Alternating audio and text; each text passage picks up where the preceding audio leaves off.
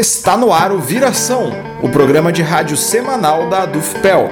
Todas as segundas-feiras ao vivo, à 1h30 da tarde, na Rádio Com 104.5 FM. Também disponível em qualquer momento nos agregadores de podcast.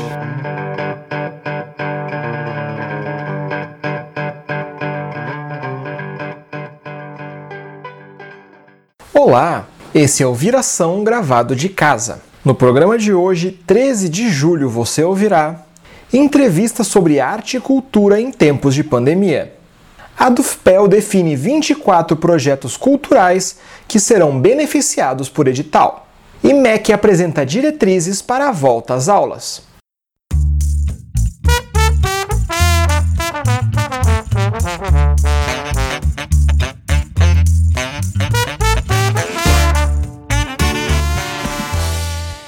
A ADUFPEL irá realizar a Assembleia Geral no dia 14 de julho, amanhã, terça-feira, às duas da tarde. A Assembleia será virtual, por meio do Google Meet, e terá como pauta ensino remoto, EAD e volta às aulas.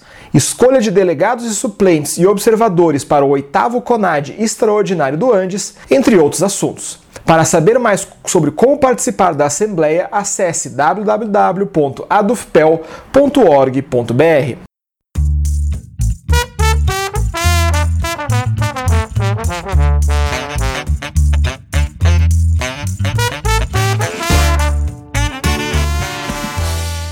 Viração entrevistou a professora Fabiane Tejada e o músico Douglas Bessa sobre a situação da arte e da cultura em meio à pandemia do novo coronavírus. Fabiane, ex-presidente da DUFPEL, é docente do Centro de Artes da UFPEL.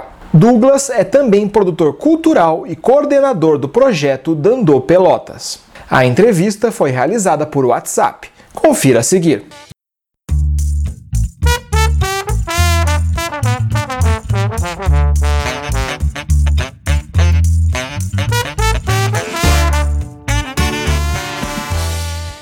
Cultura e a arte no Brasil têm sofrido diversos ataques, sendo enfraquecidas pelas políticas do governo Bolsonaro. Quais foram as maiores perdas que as áreas da cultura e da arte tiveram até então, na opinião de vocês? Toda manifestação de arte, de cultura, é fundamental para manter a democracia né, do país. E toda vez que as democracias são atacadas, a arte, o pensamento crítico também é atacado, porque é inerente da arte a, a reflexão crítica, o questionamento sobre a sociedade. Então, num governo como do atual presidente do Brasil, o governo Bolsonaro, que tem um recorte profundamente conservador, a arte foi uma ameaça sempre, é uma ameaça para ele. Então, já nas, uh, na sua candidatura, nas eleições, hoje aconteceu um ataque fortíssimo aos artistas, né? fortíssimo, com aquelas ameaças uh, absurdas, dizendo que iria acabar a mamata, porque os artistas recebiam dinheiro da Lei Rouanet, né? distorcendo a Lei Rouanet, que é uma lei de isenção fiscal para empresas que apoiam artistas, né? projetos artísticos, enfim. Então, nós sempre tivemos vários ataques antes mesmo do governo Bolsonaro se eleger. Depois que ele se elege, ele consolida né, essa política, destruindo né, um ministério importante para toda a classe artística, né, para toda a consolidação de políticas culturais no, no, culturais no país, que é o Ministério da Cultura. Né? Ele acaba com o Ministério da Cultura deixa a cultura restrita a uma secretaria em específico e uma secretaria que nem, nem até hoje não funciona. Né? Mais de um ano nós temos uma, uma secretaria que não tem políticas para arte, para cultura, não tem organização nenhuma, já mudou mais de uma vez de secretários. Né? Então é, uma, é um projeto né, anti-arte, anti-cultura, não existe, na realidade, nada de projeto para arte para cultura hoje. Nada está posto nesse governo para arte para cultura. Então, quando tu me perguntas quais são os principais ataques desse governo, Eu te digo que eles são é um ataque do projeto, né? Do projeto de governo, é um ataque que não permite existir manifestação artística. E quanto mais conseguir destruir os espaços inerentes de produção artística, mais deslegitimar esses espaços, melhor para um governo como esse, né, de corte fascista. Então é, é um absurdo, né? Nós, como produtores de arte, é, professores, eu sou arte educadora, enfim, ficamos na resistência, contestando né? e tentando trazer à tona essa reflexão para a população, porque nós não podemos admitir isso, não podemos admitir. E hoje vemos nessa pandemia o quanto é importante né, uma, a produção artística para a sensibilização das pessoas, para elas ficarem bem, para a saúde das pessoas, inclusive, né, o quanto traz de emoção e sentimentos e quanto agrega para a vida, né, para a vida humana a produção em arte. Olá a todos do programa Viração, todos os ouvintes que estão ouvindo pela Radicom ou pelo podcast. Já participei outros momentos aqui deste programa, fico muito lisonjeado de poder participar mais uma vez. Vou falar um pouquinho a partir das perguntas que o Matias me encaminhou e a partir, logicamente, do Dandô, que é um projeto nacional que eu estou mais inserido e que coordeno aqui na cidade de Pelotas e o Circuito Extremo Sul, o Dandô Pelotas e o Dandô Circuito Extremo Sul.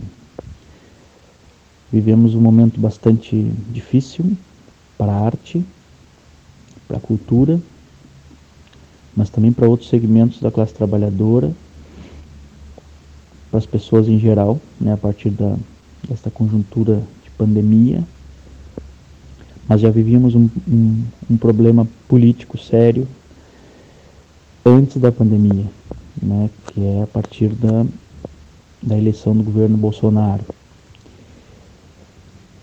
Já havíamos perdido o Ministério da Cultura,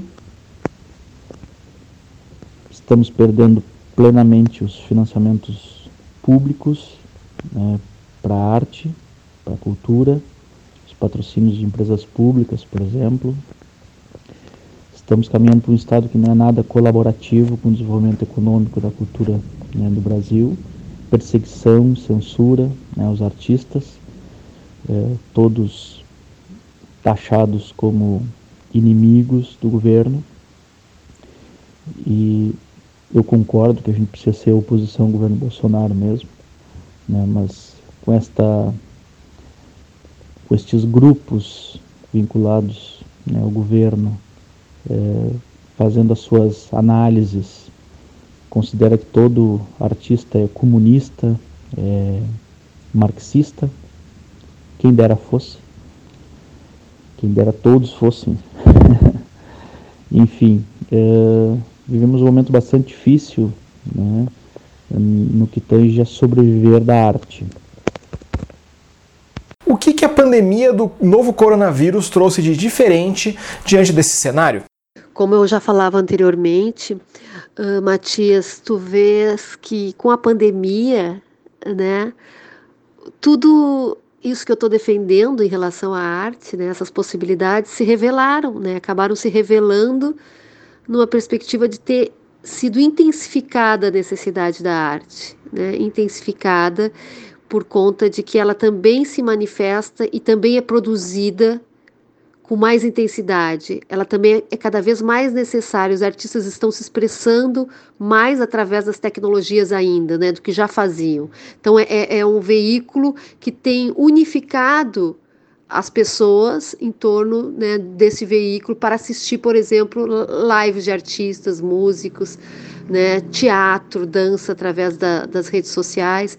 Enfim, então uh, a pandemia mostra o equívoco de políticas de um governo, né, de, uma, de políticas uh, de destruição, né, de políticas de morte que é aplicadas por esse governo, o equívoco uh, em todo o espectro da produção, não só artística, mas cultural e científica, né? Porque um governo também que atacava as universidades, que ataca as universidades, que ataca a produção do conhecimento científico, hoje tem que observar o quanto as universidades e o quanto o trabalho de pesquisa das universidades está ajudando, né, está atendendo as pessoas do país, né? O quanto está sendo importante as pesquisas feitas na universidade para resolver os problemas dessa conjuntura difícil, triste, doída para todos nós.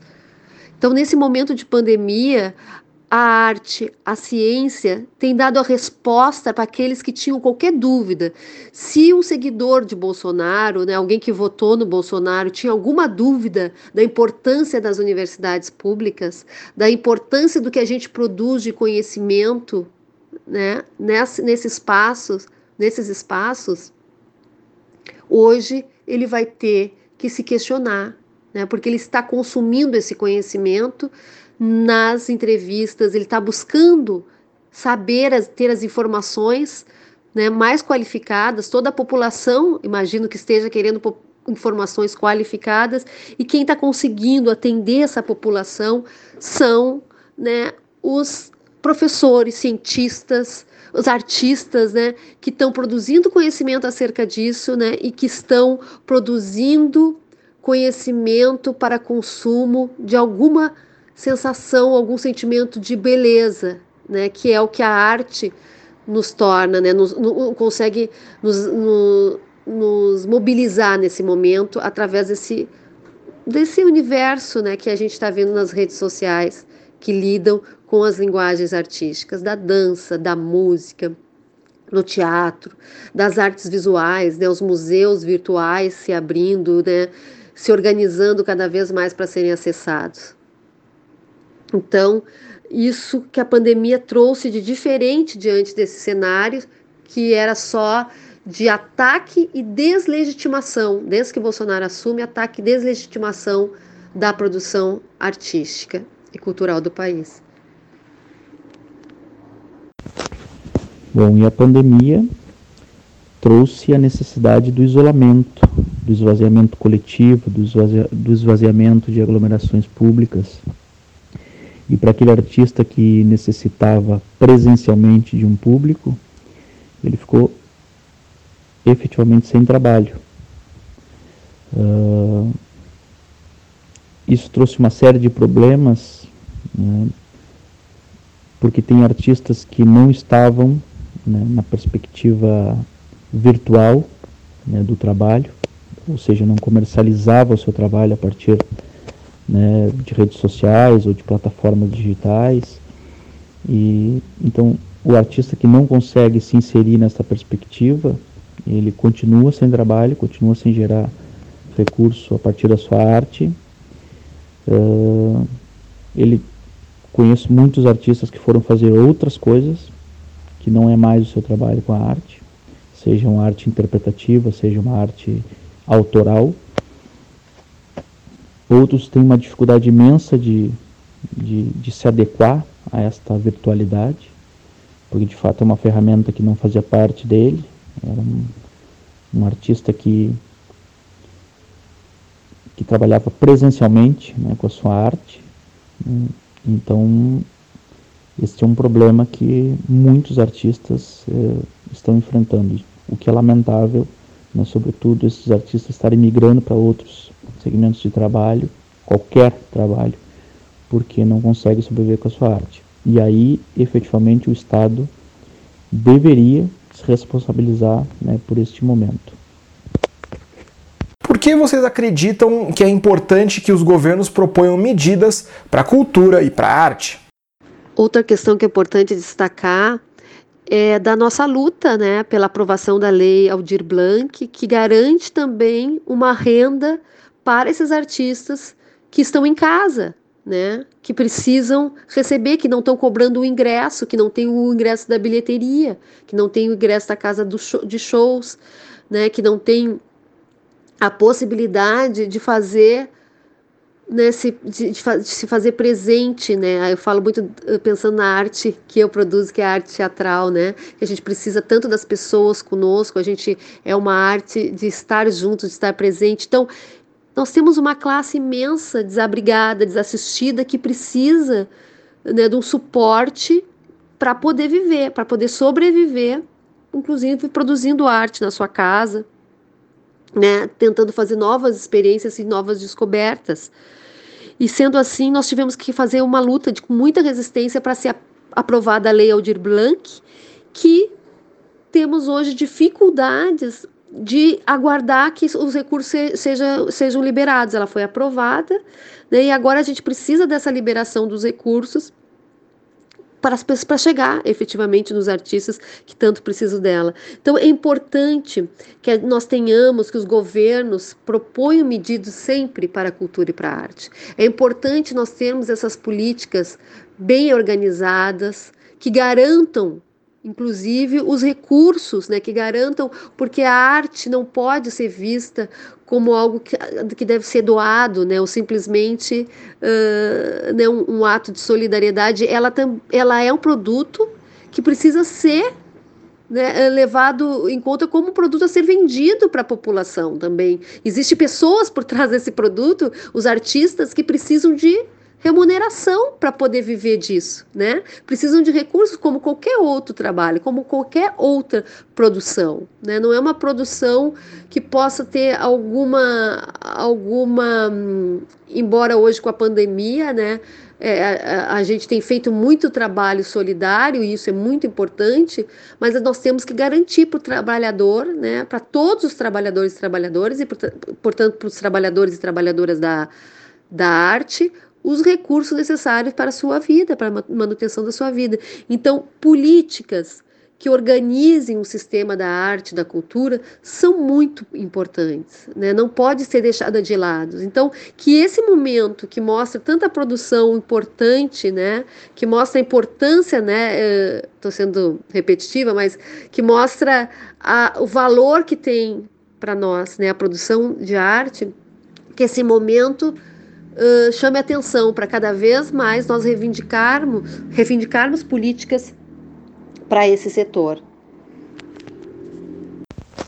E o Estado tem essa responsabilidade. Financiar um artista significa gerar economia. Né? Esse artista ele compra uma câmera, ele contrata um câmera, ele compra um pincel, compra tintas, compra um instrumento, ele se alimenta, ele compra roupa. Então, esse, esse recurso não fica parado, ele não some, não desaparece, ele retorna para a sociedade.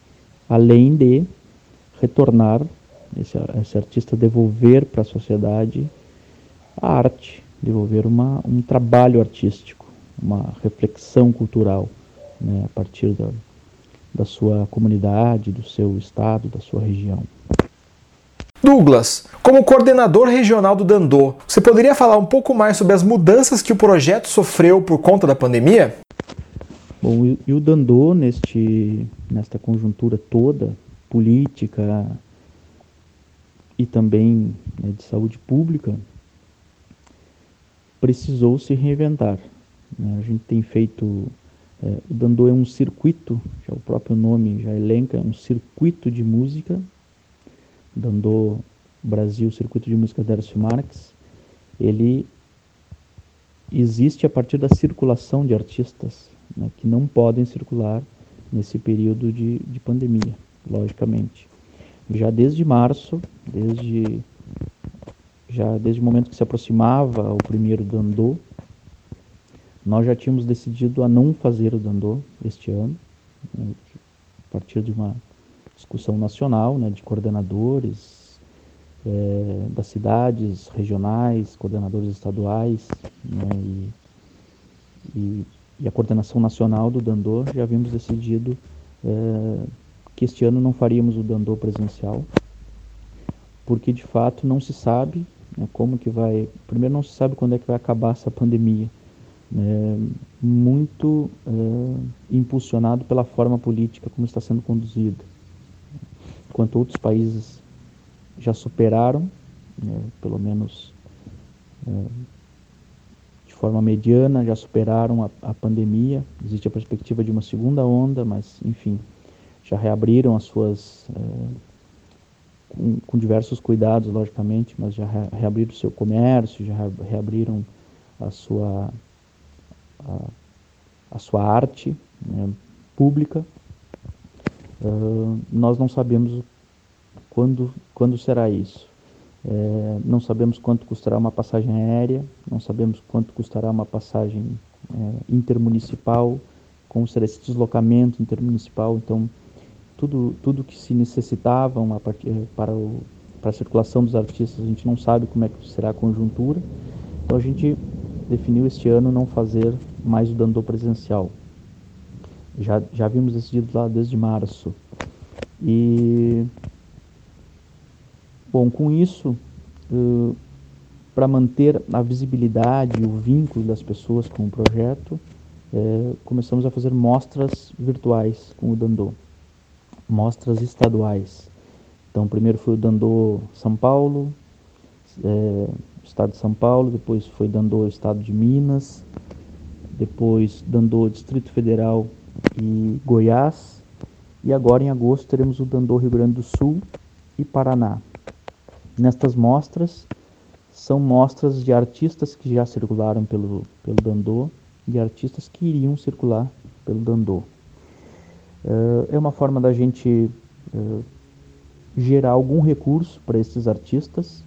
Estamos vendo outras formas, discutindo nacionalmente outras formas de, de buscar financiamento, de, de buscar recursos né, para a sobrevivência desses artistas. Tínhamos até hoje cerca de 80 artistas brasileiros, é, músicos autorais, que já circularam ou que iriam circular pelo país é, e que não, não puderam mais circular. Então o Dandô ele tem se é, tem discutido forma, uma forma de garantir a sobrevivência desses artistas por meio de apresentações virtuais, de lives, de mostras. É, estamos vendo outras formas né, que em breve a gente vai, vai apresentar de que forma que a gente vai se é, vai continuar se reinventando né, até a gente poder retornar às atividades presenciais. O seu trabalho como músico, como é que ele foi afetado? Bom, é, mais uma, uma questão particular, né, que foi colocada aqui numa pergunta, é, particular, mas que está dentro de, de, toda essa, essa conjuntura, que é efetivamente o meu trabalho. Meu trabalho enquanto professor de música, meu trabalho enquanto músico, enquanto alguém que precisa do público também. Né. Eu trabalho bastante com oficinas, trabalhava bastante com oficinas presenciais, muitas delas feitas é, na Universidade Federal Fronteira Sul, na UFFS, Erechim, também Passo Fundo, Pontão, enfim, outros espaços, são exemplos, que de fato é, não, não é possível fazer mais e não se sabe quando retornarão. Né? As apresentações é, por meio de circulação, né, sobretudo junto com a Tereza, que é uma cantora que me acompanha também, foram cessadas e Bueno, estamos buscando outra forma de, de, de efetivamente sobreviver.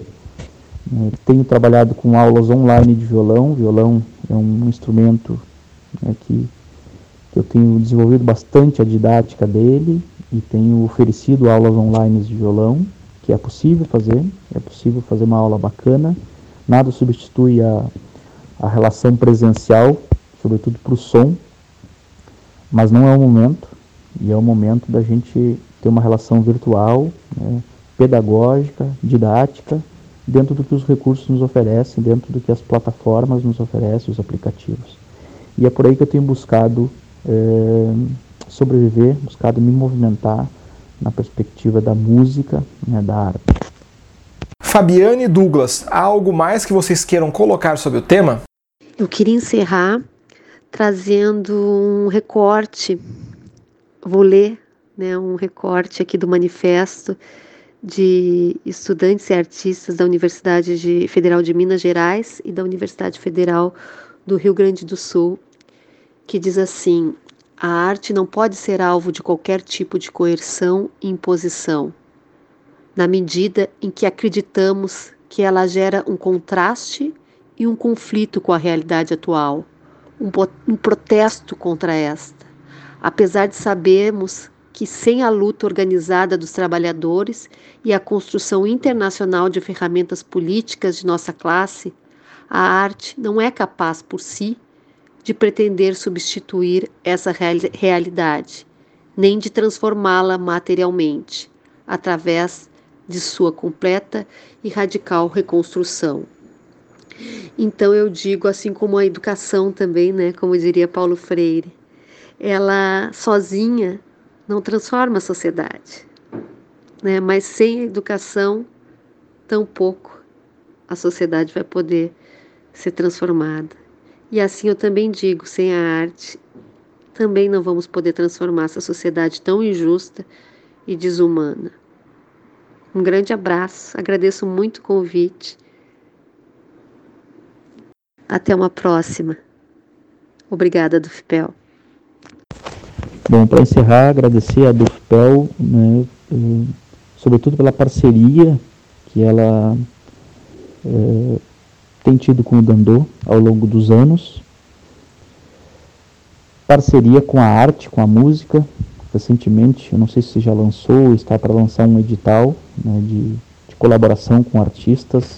Ah, e isso é muito importante, muito importante, né, que sobretudo entidades sindicais. Isso é formação sindical.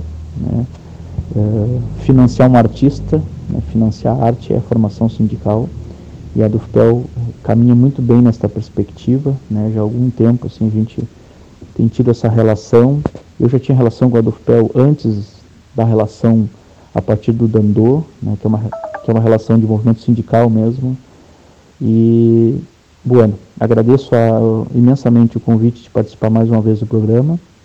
Fico à disposição para colaborar com a Dufpel, seja de forma particular, seja de forma é, colaborativa na perspectiva de um projeto, né, do Dandô efetivamente, é, que a gente possa é, superar este momento né, da forma possível, né, dentro do isolamento, dentro das pessoas manterem o máximo possível em casa, né, evitarem o máximo desse, do contato com o vírus e até breve, esperamos que o mais breve possível a gente possa se reencontrar por um abraço e por uma música né, ou para outra linguagem de arte.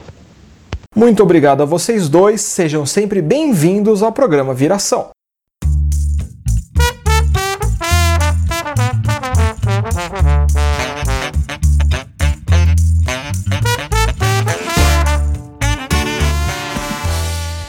Você está ouvindo o Viração, programa de rádio da Adufpel. Vamos agora às reportagens da semana. O Ministério da Educação anunciou diretrizes para o retorno às aulas. Saiba mais em reportagem da jornalista Gabriela Vensky.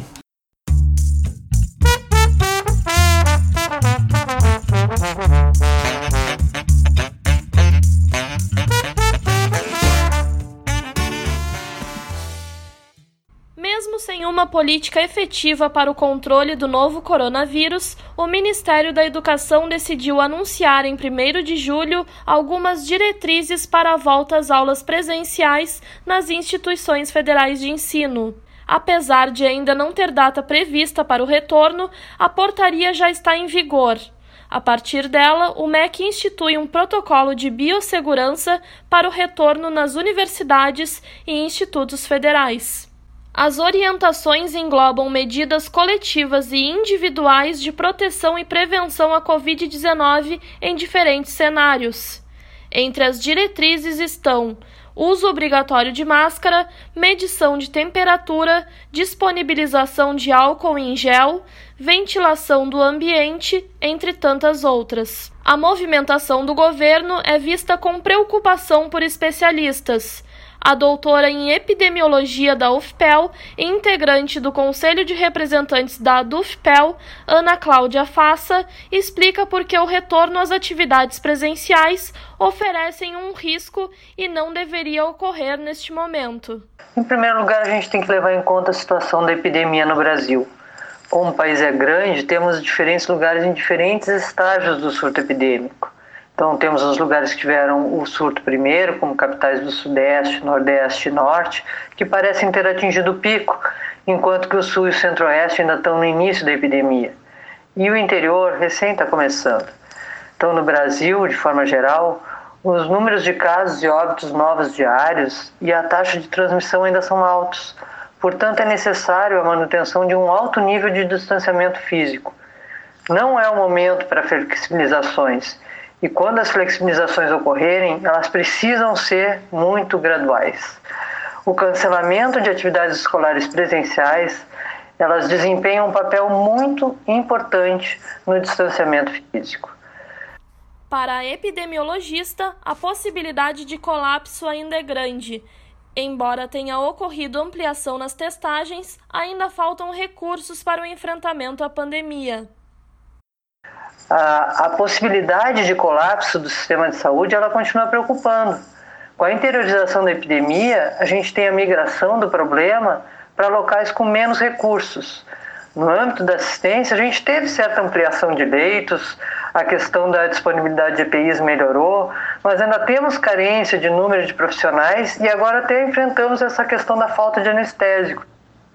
No âmbito da vigilância, tem a atenção primária à saúde desempenhando um importante papel, né, fazendo a identificação precoce dos casos e o rastreamento de contatos, dando apoio às famílias nas situações de isolamento e fazendo a identificação de casos graves. Né? Houve ampliação de testagem, especialmente com teste rápido. Mas o teste rápido ele mede anticorpos, ele tem um retrato de alguma coisa que já passou. E a testagem por RT-PCR, que é a testagem que detecta o vírus, ela ainda é limitada. Então, embora a gente tenha ampliado a testagem de sintomáticos respiratórios, o rastreamento de contatos ainda é limitado. Ana Cláudia Faça comenta que, mesmo com a adoção de medidas de prevenção, o ambiente escolar ainda continuará oferecendo risco e as universidades têm um complicador a mais, que é o deslocamento de estudantes entre estados e cidades. Então, sobre as voltas às aulas, é fato que as crianças e adolescentes apresentam menos risco de desenvolver casos graves de Covid-19 mas eles podem se infectar, ser assintomáticos e transmitir a doença. A gente precisa lembrar que no ambiente escolar, além dos estudantes, temos também adultos, professores e funcionários que podem se contaminar. O ambiente escolar é propício para transmissão. Basta pensar que, se para adultos já é difícil a adesão a medidas de prevenção, para crianças e adolescentes é ainda mais difícil. Imagina, manter distanciamento dos colegas, higienizar mãos, pertences e mobiliário frequentemente, usar máscara permanentemente é realmente um desafio. É, e é preciso considerar o risco que representa também ter esse contingente grande de escolares utilizando o transporte público. É um adicional de, em termos de número de pessoas, importante. Uh, transitando. Então, o retorno das atividades escolares, quando possível do ponto de vista epidemiológico, considerando que haja um decréscimo do número de casos e óbitos novos e que a taxa de transmissão seja inferior a 1, eles vão depender de uma vigilância muito bem estruturada. E também cabe ressaltar que no caso das universidades, a volta às aulas ela tem um complicador adicional, porque ela implica em um grande trânsito de estudantes entre estados que podem estar em estágios diferentes da epidemia. Esse deslocamento dos estudantes de um estado para o outro, para ir de suas casas para suas universidades, isso é realmente um complicador importante para a retomada das atividades presenciais. Gabriela Vensky para o programa Viração.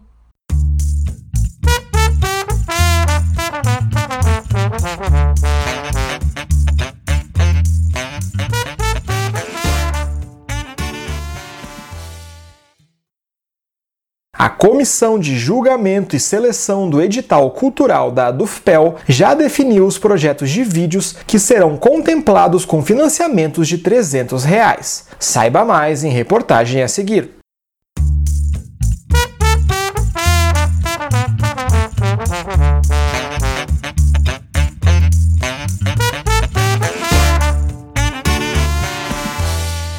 De um total de 60 projetos inscritos no edital cultural da DUFPEL, 24 foram selecionados para receber o financiamento de 300 reais. Os vídeos escolhidos farão parte da programação virtual de celebração de 41 anos da DUFPEL.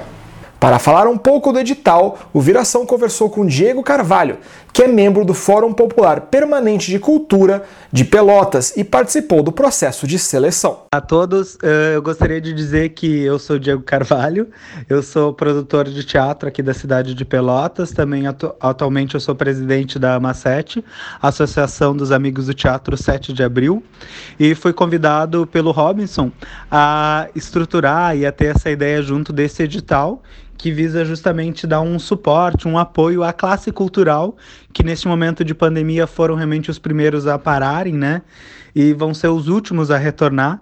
E esse edital ele surgiu através da Dufpel como uma ideia de dar um apoio, um suporte à classe cultural, mesmo que seja de uma forma tão simbólica, né? Porque 300 reais ajuda, mas uh, não é uma, um auxílio tão oportuno que ajuda a grandes coisas, né? Porque infelizmente a, a situação é complicada não tendo como trabalhar.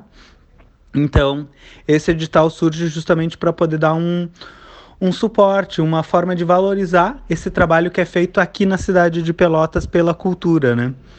Então, a gente a Dufpel ela recebeu esses 60 projetos, 62 para ser exato, e desses 62 projetos que foram enviados, a gente teve um trabalho bem árduo de seleção, de poder avaliar, de poder verificar a qualidade técnica dos vídeos enviados, da, da própria ideia que o proponente tem desse próprio vídeo dele, de como ele defende esse projeto, né?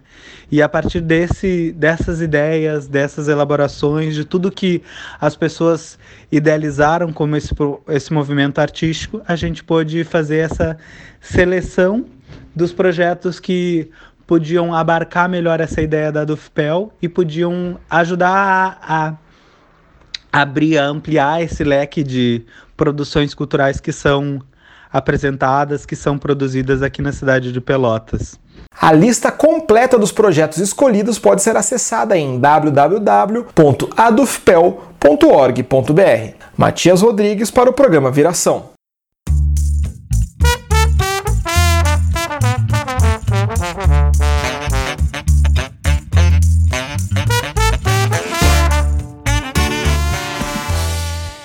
O programa de hoje chegou ao fim. O Viração é o programa de rádio semanal da Associação dos Docentes da UFPEL, a ADUFPEL, seção sindical do Andes Sindicato Nacional.